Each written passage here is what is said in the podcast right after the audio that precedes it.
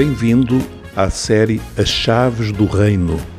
Este é o episódio número 16, intitulado Que impede que eu seja batizado?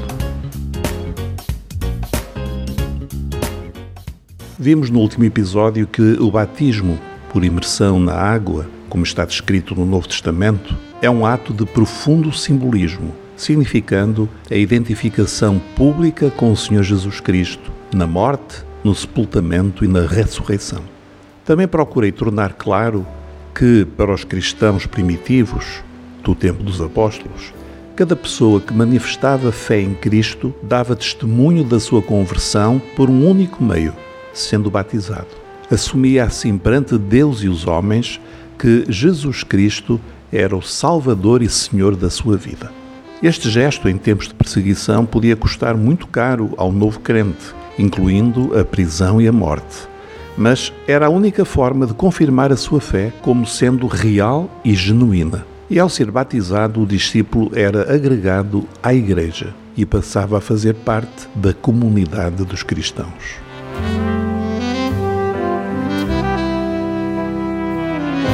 Foi isso que aconteceu no dia de Pentecostes. Como tenho repetido, Pedro pregou pela primeira vez a uma multidão de judeus e abriu-lhes a porta do reino com três orientações: arrependam-se, sejam batizados e recebam o Espírito Santo. É como se fossem três chaves que abriram a porta da salvação para aqueles homens e mulheres em Jerusalém. Qual a reação dos ouvintes de Pedro? Vamos ler em Atos 2,41. Citação. De sorte que foram batizados os que de bom grado receberam a sua palavra. E naquele dia agregaram-se quase 3 mil almas. Ou, numa outra tradução, muitos aceitaram as palavras de Pedro e foram batizados. Só naquele dia juntaram-se aos crentes cerca de 3 mil pessoas.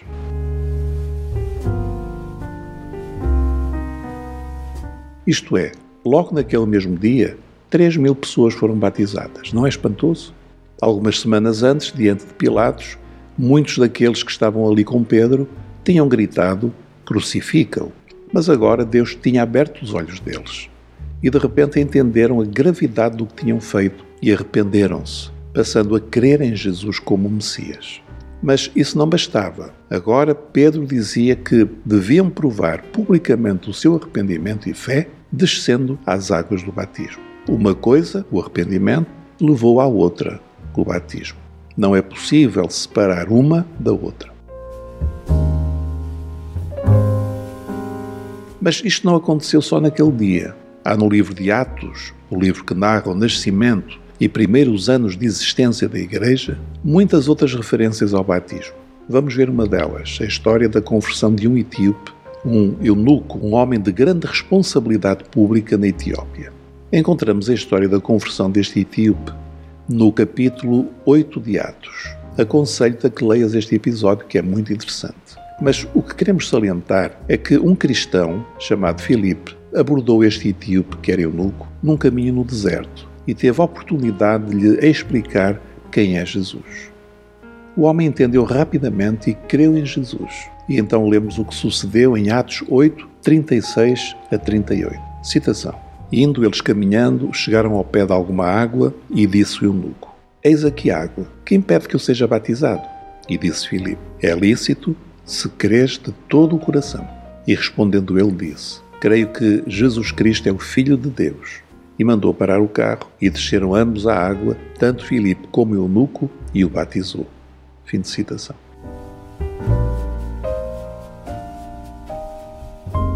Repara na naturalidade e simplicidade do que aconteceu. Ele creu e foi imediatamente batizado na água. A única preocupação de Filipe era saber se ele cria de todo o coração. Quando verificou que o homem se tinha de facto convertido, não teve qualquer hesitação. Batizou. E aquele homem partiu de regresso à Etiópia e teve a certeza que o Evangelho entrou naquele país por intermédio dele, porque ele tinha se tornado um verdadeiro discípulo de Jesus.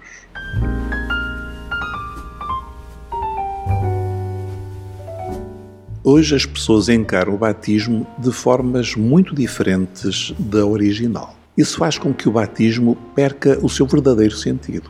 Para muitos, especialmente para os religiosos tradicionais, o batismo é realizado em criança, o que contradiz a essência do que o batismo é: uma confirmação de fé para aquele que se arrependeu. Pergunto: como pode um recém-nascido arrepender-se dos seus pecados e crer em Jesus como Salvador e Senhor? Não faz sentido. O batismo é para quem tem consciência do seu pecado, para quem decide mudar de mente e entrar no caminho da vida que é Jesus. Um bebê, obviamente, não pode fazer isto.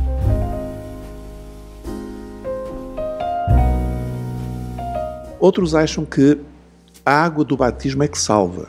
Não, como dissemos no episódio anterior, o batismo é um ato exterior que confirma, que testemunha uma fé que é interior. Não é a água do batismo que salva, mas a fé em Jesus. Não havendo arrependimento e fé, o batismo é inútil.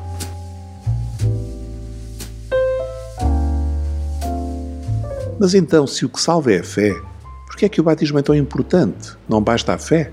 A resposta é: porque Jesus mandou que assim fosse e porque é um sinal de identificação pública com Ele. Isto para o Senhor é muito importante, porque Jesus disse, citação, Qualquer que me confessar diante dos homens, eu o confessarei diante do meu Pai que está nos céus. Mas qualquer que me negar diante dos homens, eu o negarei também diante do meu Pai que está nos céus. Mateus 10, 32 e 33.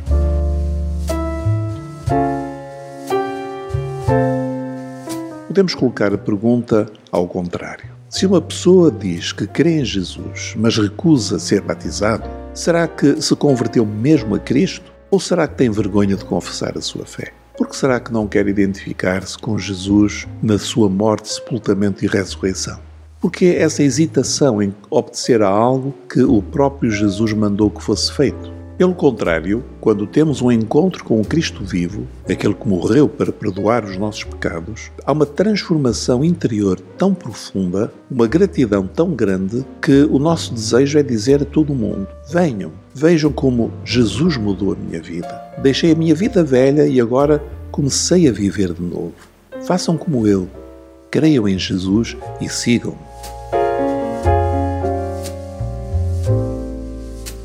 Por isso, querido amigo, se já crês em Jesus e queres segui-lo, não hesites. Prepara-te para logo possível seres batizado. Que impede que sejas batizado? Como Filipe disse àquele etíope, é lícito se crês de todo o coração. Vamos orar.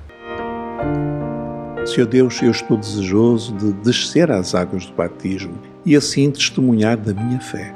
Prepara-me, Senhor, para que eu possa obedecer à tua palavra em nome de Jesus eu oro. Amém.